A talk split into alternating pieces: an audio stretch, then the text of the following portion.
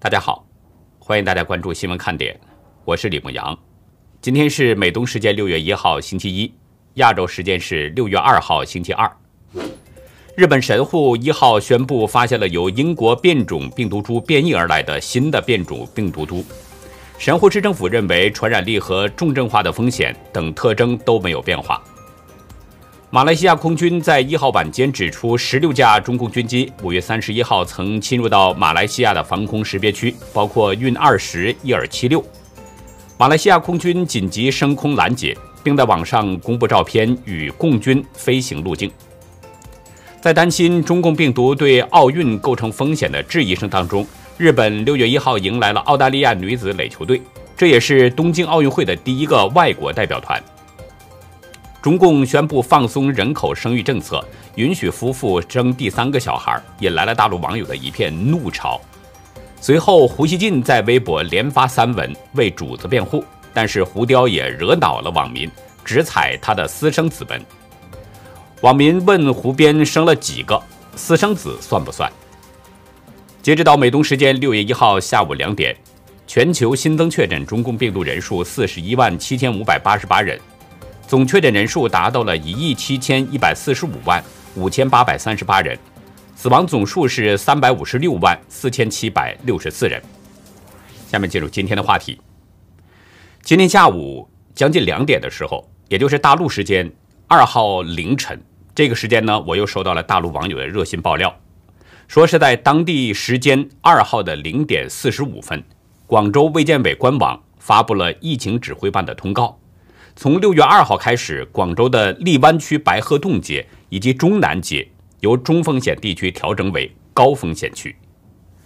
通报中还表示，番禺区的洛浦街锦绣半岛社区锦绣东区十六栋、十七栋、十八栋，海珠区瑞宝街南洲明苑堂阁 A 栋、B 栋、C 栋由低风险区调整为是中风险区，其他的区域是维持不变。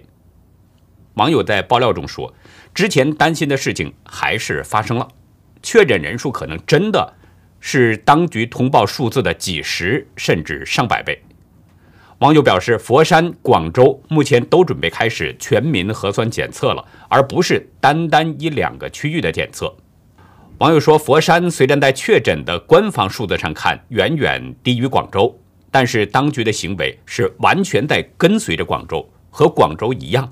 这不禁令人再度怀疑佛山的确诊病例数。网友还提到了深圳，感觉深圳的疫情也有蔓延的趋势。在一号的时候呢，当天宣布再增加两例无症状感染者。网友指出，在大陆发生疫情时，不难看出官方经常会通报新增无症状感染者，但是无症状感染者是不是真的无症状，公众并不知道。但是可以确定的是。无症状感染者和确诊病例并不能严格的区分，只要是阳性都算是染疫了，但只有出现了确诊病例才会调整为是中风险地区，而无症状感染者的出现，地区的等级并不会调整。网友提出的这一点很重要，因为确诊的患者人们可以防范，但是无症状感染患者没有表现出症状，所以会让人们防不胜防。所以呢，提醒大家要多多的注意安全。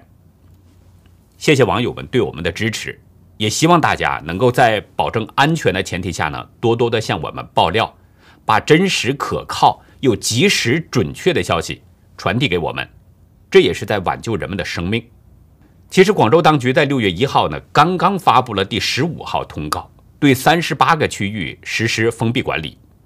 荔湾区的中南街全域。全市所有感染者居住和工作的三十七个疫点以及周边的区域，要求是严格居家、足不出户，执行封闭管理。全市所有区域一旦发现阳性的感染者，也将立即封闭管理。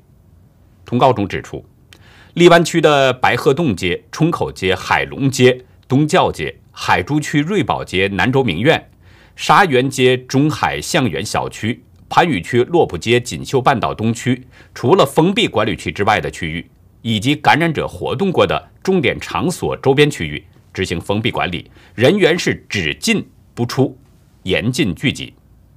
通告中还要求，荔湾区的石围塘街、东沙街、华地街等辖区非必要不外出，实行住家单位两点一线闭环管理。广州升级管理措施原因呢，就是昨天就是五月三十一号，广东通报的十一个病例本土病例都在广州市，两例本土无症状感染患者呢也在广州。昨天就是五月三十一号的晚上，广州市的各个交通已经正式落闸了。如果没有七十二小时之内的核酸阴性报告，那么无论是机场、铁路还是公路，一律都被禁止离开。截止到今天上午的十点，广州白云机场已经取消了六百六十多架出港航班，接近一半。据南方都市报报道，机场和车站的入口都有执法人员在把守，检查旅客的健康码和检测报告。被拦下的旅客不在少数。有一位是原定当晚呢要乘车返回到佛山的钱先生，事先没有得到消息，决定改票坐地铁，地铁没有受限制。相比这个钱先生，另外一位于小姐则显得有些冤枉。她呢是从深圳前往珠海，在广州南站转车的时候不小心出了闸，再想回到站台上，工作人员要求她必须得拿出核酸证明。当地的媒体报道，尽管目前广州安排了几百个社区开展核酸检测，但不少医院今天的核酸检测门诊预约号还是排满了。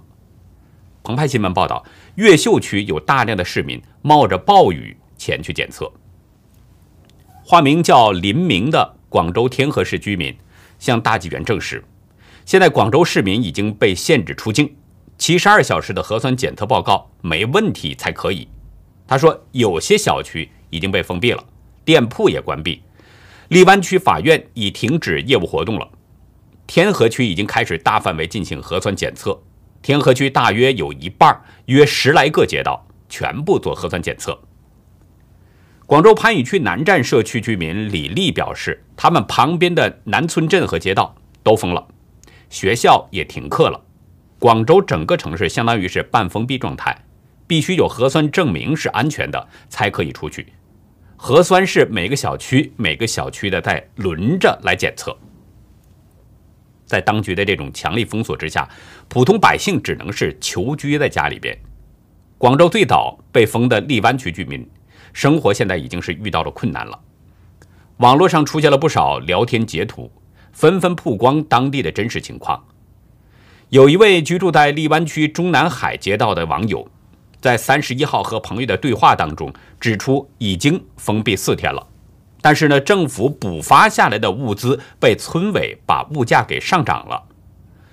网友在对话中表示，二十八号村委会就阻止了交通，不能出也不能进。村委打算让我们一堆刚刚毕业的租房社畜吃他们哄抬价格六十元一份的饭盒，或者一百元只够一个人吃三四顿的菜。今天就是三十一号，还得排队抢，只能六月二号可以得到一点青菜和肉。网友表示，希望当局到他的居住的橘树南海村附近看看，看看这些外地刚毕业社畜，现在六十元只能吃一天，还得排队预定，但是现在连预定都预定不到了，现在只剩下一斤米和一包火腿肠。另外一位网名叫“爱吃肉”的小胖瑶的网友，也住在橘树中南街道。他在微博中写道：“现在最大的问题就是群众急缺生活物资，但是村委给的价格不是我们能消费得起的。”这位网友介绍，最高一次套餐一百一十五元一份，快餐四十元一份。后面担心闹，直接不写套餐内容，只说里面有菜、有肉、有鸡蛋。连有多少斤都不写，到现在我们百分之九十的人没有拿到过政府给的所谓的免费的物资。微博中继续写道：“之前有个买菜软件叫兴盛优选，大家在里面买了菜，之前还能送进来，现在直接送不进来。大家买的菜物资什么的都快没有了。村委结果开始给我们哄抬物价，一副爱买不买，没得你选的态度。”确实让橘树群众寒心，很多被困的群众买不起高价菜，泡面也没有了。还有一位网友表示呢，说村委一开始说物资包会送货上门，但是现在只能让人去排队领取，无疑增加了感染的风险。这位网友的一个姐妹现在工资只剩下不到三千元，还要交六月的房租，不知道还能不能撑下去。对话中附了一张图，是网友的那个姐妹领到的物资，其中有三条黄瓜、五个西红柿、四个鸡蛋。一包青菜，两头大蒜，还有一块肉，这些东西要六十元。去年在武汉菜价、物价暴涨的那一幕，现在在广东这边又出现了。当局不管你是不是承受得起，他们只在意自己在这次大瘟疫当中能赚到多少好处。广州疫情持续扩大，毗邻的佛山市也要从二号开始落闸了。佛山疫情指挥部发布通告，从明天中午十二点开始，通过佛山辖区内的机场、铁路、公路客运站等离开佛山的旅客，健康码必须是绿码，还得有七十二小时之内的核酸检测阴性证明。通告中还表示，佛山市内多个地区也实行最严格的社区全面封闭管理，民众禁止外出。其中，佛山的禅城区石湾镇街道绿荫名苑小区。南海区桂城街道永安路以西、南港路以北、新盛路以东、佛山水道以南的区域范围内，从今天一号开始实施封闭管理。通告要求，封闭管理区域内的所有人员要居家隔离，确保足不出户。日常必需物品由属地街道配送。此外呢，佛山市南海区大沥镇黄旗社区、东秀社区、祁阳社区、洞庭社区，还有雍雅社区等，也升级限制措施，包括所有的人员减少外出，酒吧、批发市场和那些娱乐健身行业等等都暂停营业。佛山全市其他的区域也一样严格落实防控措施，进入所有室内公共场所要实行预约、测温、扫码、佩戴口罩等等。但是，一位居住在南海区桂城街道华福御水岸的王先生，他向大纪元透露，他们小区从五月二十八号凌晨四点就已经封了，只能进不能出。王先生说：“我们这儿家门也封，单元门也封，反正所有门都封，用封条封的。”这位王先生的说法跟当局通报的情况是明显不同，存在着时差。看来当局呢是生活在另外一个时空。这位王先生还介绍，他所在的社区爆发疫情是跳广场舞引起的交叉感染。王先生表示，确诊的是两栋楼，其中一栋楼有一个人确诊了，整栋楼都被拉走隔离了。没有确诊的那栋楼的居民都是居家隔离，有密切接触者也被拉走隔离了。王先生指出，这次有密切接触的基本是跳广场舞的。荔湾区海南村。有人开着电瓶车来到这边跳广场舞，传染了这边跳广场舞的人。所有跳广场舞的人都被拉走隔离了，剩下的住户就在家里隔离。王先生表示，自己事先准备了一些菜，可以暂时管个七八天。但是不储备东西的那些年轻人和白领，他们可能会有一些麻烦，因为到现在为止只发了一次物资。从五月二十八号到六月一号。人们已经被封闭在家隔离五天了，人们不能外出采购，当局只发过一次物资，我们不知道那些没有储备东西的家庭该如何煎熬。昨天就是五月三十一号，有多位网友呢在微博上透露，佛山已经开始封了。其中一位佛山的网友在微博透露，禅城区星星凯旋国际小区发生疫情，有确诊患者密切接触者。已经封了三栋楼，居民不能外出。这位网友质问当局：佛山市禅城区南海区已经出现多个病例，有多名接触者，据说是有些政府部门用心不良、欲盖弥彰，迟迟不公布上报数据，陷人民群众的生死不顾，跪求国家能彻查此事，问责有关人员。这位网友希望中共能彻查此事。问责有关人员，心情呢？其实我是完全理解，但是关键的问题是，他的这个愿望能不能实现呢？这就难说了。因为隐瞒疫情数据，陷人民群众生死不顾，这是中共上上下下都存在的问题。如果不是中共当局隐瞒疫情真相，大家知道也不会有今天这种病毒肆虐全球的局面，不会有几百万人死亡的情况。这不只是哪一个中共的官员的问题，也不只是哪一个地区政府的问题，这是整个中共体制的问题。在中共的统治下，草菅人命是常有的事儿。只不过呢，有很多事儿啊，只有当地人或者说只有内部人才知道，外界很难发现。其实我们在昨天五月三十一号的节目中呢，引用了一位网友的爆料，他在佛山的父母和亲戚悄悄告诉他，佛山很多小区已经封了。不过他的另外一位在医疗系统工作的亲戚，却告诉他，佛山已经全封了，内部消息是日增长两百多例。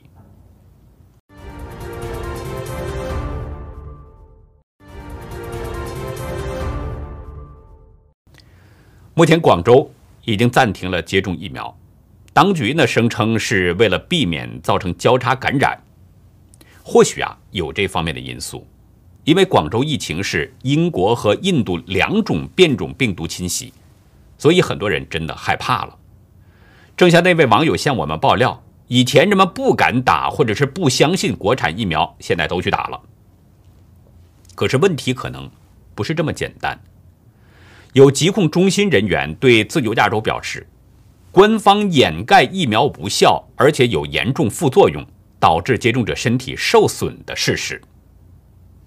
正在广州的范先生指出，因为对国产疫苗的效果存疑，很多人试图选择接种辉瑞和莫德纳疫苗，但是却没有门路。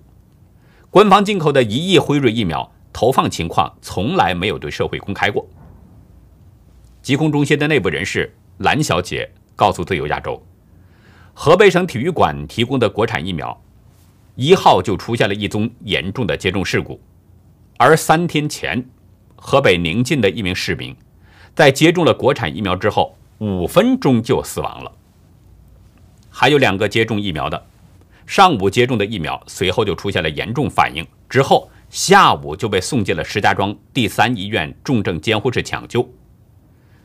这位蓝小姐透露，目前中共国家疾控中心对外发布国产疫苗的不良反应率是每十万剂次有十一点八六例，但是这个资料，他说仅仅是官方说给世卫组织听的，实际的不良反应率更高。他说说白了，世卫组织在要中国的这个资料。蓝小姐身边的有多位朋友呢，在注射了疫苗之后，也分别都出了事儿。都发高烧、头晕、恶心，然后三天就迷迷瞪瞪，还有一位朋友是迷迷瞪瞪二十天。蓝小姐的妈妈开始呢也想去打疫苗，后来她把那个排异的那个资料拿给她的妈妈看了，这才不去了。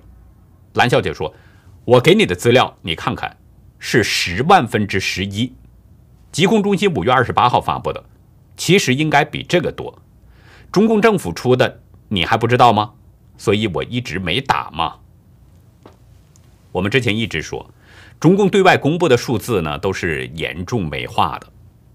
这位蓝小姐是疾控中心内部的人员，她所知道的情况要比外部人清楚得多。我想呢，蓝小姐的这番话应该会对一些朋友起到警醒的作用了。相信中共，我们还有多少天真可以值得浪费的呢？那不是把自己的命交给魔鬼了吗？我注意到呢，最近呢又突然出来不少人在留言区说各种难听的话，他们骂我，我没有理睬，因为不明真相的人总是有。我在这儿呢，不妨做一下一并回应一下，希望大家能够理智的想一想问题，不要被一股所谓的爱国热情挡住了视线。其实我跟大家一样，我也是爱国的，但是。我不爱党。这场疫情已经把全世界的人折腾一年半了。最近呢，世界各国的主流都在发生一种变化，就是开始逐渐相信中共病毒是来源于武汉的病毒实验室。美国前国务卿蓬佩奥在福克斯新闻表示，武汉的病毒实验室与中共军方之间存在着联系，而且武汉实验室仍然在运作，可能仍在进行着同样类型的实验。事实究竟如何呢？可能用不了多久啊，就会被调查清楚了。因为拜登已经下令了，要求美国的情报机构追查病毒起源，并且将调查结果公布于众。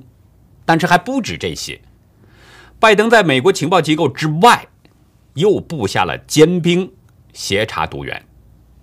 英国《每日邮报》披露，拜登在下令情报机构追查毒源之后，又下令能源部属下的十七个国家实验室协助情报机构彻查病毒从武汉实验室泄露。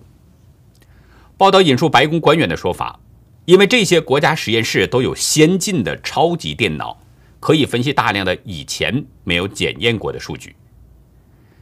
共和党参议员汤姆·科顿对福克斯新闻表示：“如果中共继续掩盖中共病毒的起源，那对美国人来说，得出中共正在掩盖实验室事故的结论是合理的。”科顿表示：“所有证据都指向武汉的那些实验室，如果调查发现，”这就是病毒起源，那么中共确实需要为此付出代价。英国《卫报》专栏作家托马斯·弗兰克撰文表示，现在媒体上充满了令人不安的故事，都在暗示中共病毒的来源是中国武汉的实验室搞砸了。文章认为，如果确实证明病毒从实验室泄露，那么全世界的普通百姓都成了巨大的代价。中共把全世界的人都当做了一个实验品，这将是一场完美的风暴，将无可避免地引发一场政治大地震。上个周六，我在节目中提到了《每日邮报》的独家消息：英国和挪威两位顶级科学家的研究发现呢，中共病毒很可能是来自中共的实验室，甚至中共的科学家对病毒采取了逆向工程。这种事儿，按理说。中共应该是非常敏感的，可是非常让人奇怪的是什么呢？大陆的门户网站网易新闻竟然也报道了这个消息。不过现在大家如果再去搜索这篇文章的话，文章已经被删除了，看不到了。但是在搜索引擎上、搜索目录上还是有显示的。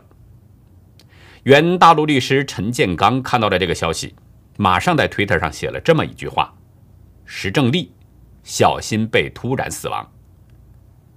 我曾经说过，早晚会有一天，中共会被算总账的，因为隐瞒疫情而造成几百万人死亡，这笔账迟早会算。中共所有的相关官员，上至中南海的最高层，下至武汉的地方官，一个都逃不掉。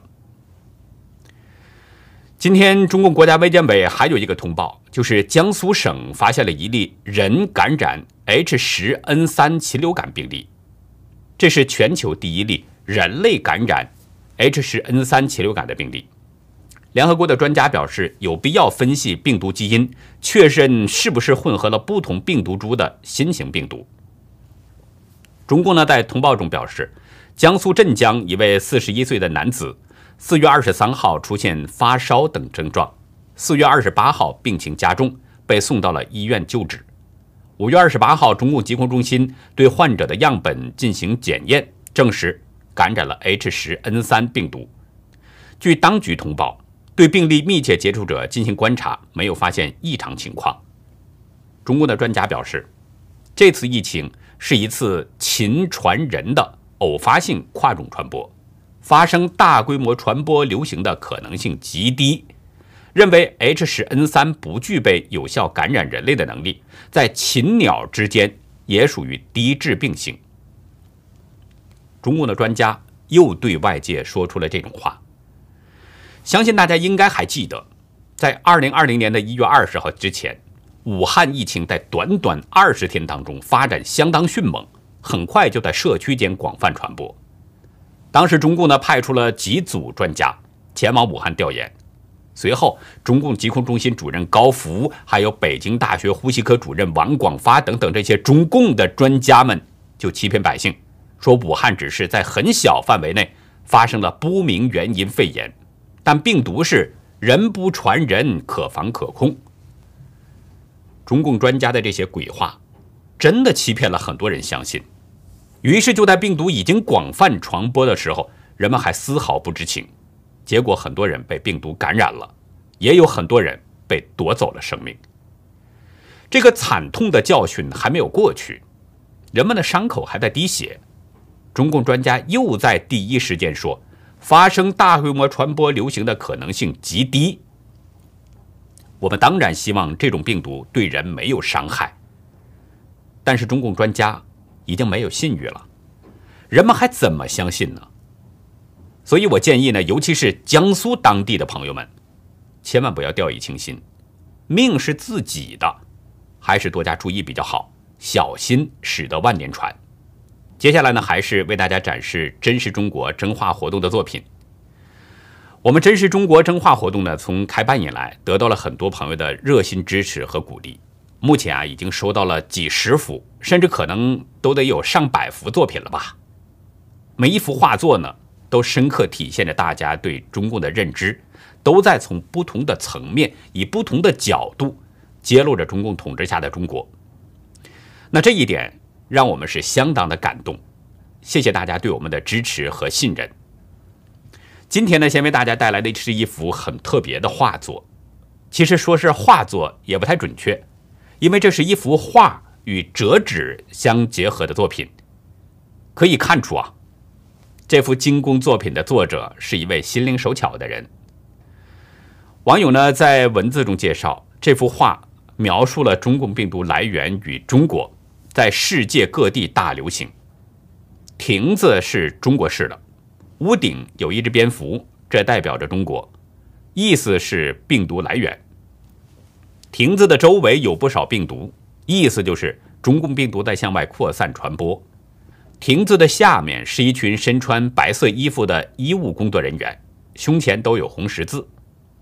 网友说呢，这些医务人员在奋力的拼搏救人。在医务人员的后面是一条彩虹。但是这条彩虹被医务工作者给挡住了。网友说，这表达的是疫情的真实情况被遮盖着。网友特别告诉我，很喜欢我们的节目，所以呢，为了表达对我们和西蒙看点的支持，特意就创作了这幅作品。但是在创作这幅作品的时候，他的心情是非常的压抑，对中共非常气愤。非常感谢这位朋友哈。感谢您呢对我们这样的一个支持，也谢谢您创作出这么精致、这么生动的作品。他也会提醒人们，更多的真相需要每一个人去努力的揭开。当真相完全显现的时候，处在阴暗角落里边的邪恶也就无处遁形了。第二幅作品的名字呢叫《猪民王朝》，画面上有四个猪头的形象，还有一个毒品的标志，旁边写着“猪民王朝”。这个画作呢，相对比较简单一些，但是所传递的信息却并不简单。在五月三十一号晚上，就是昨天晚上，我在划手机的时候啊，看到了一条推文。我记得大概意思是说，哈，我养猪是为了吃肉，不是为了让猪过上幸福生活。这个推文跟这幅画作其实所表达的意思都是一样。采用的都是一种暗喻的手法，他们在表达着自己心中的怨愤，哀其不幸，怒其不争。其中的“猪”，我不想说明，大家都懂。我只是呢把网友的这个画作内容以及所表达的信息解读出来。我是中国人，我并没有要侮辱中国人的意思，所以呢，请大家不要误读。我们谢谢这位朋友呢，带给我们一些不一样的思考。最后呢，还是希望大家能够继续向我们投稿，用自己的画笔画下您看到的、听到的、感受到的真实的中国，揭露中共的罪恶，撕下中共的画皮，让更多的人远离邪恶。您的作品呢，可以寄送到 xwkd 二零一七 at gmail.com 我们在节目当中会展示，然后上传到我们的优乐客网站，让这些灭共的利器发挥更大的作用。上世纪六十年代，有一部剧作叫《蝴蝶君》。这个故事是取自于生活当中的一个真实的事件：一个法国的小伙子，外交人员，爱上了中国大陆的一个花旦的演员，男扮女装。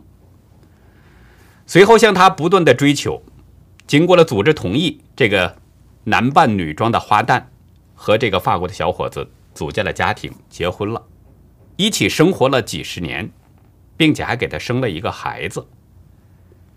两个男人怎么会生孩子呢？想知道详情，请大家到今天的优乐客会员区去了解更多。我们的会员网站网址呢是牧羊兽点 com。还有一个是 you lucky 点 b i z。那好，以上就是我们今天节目的内容。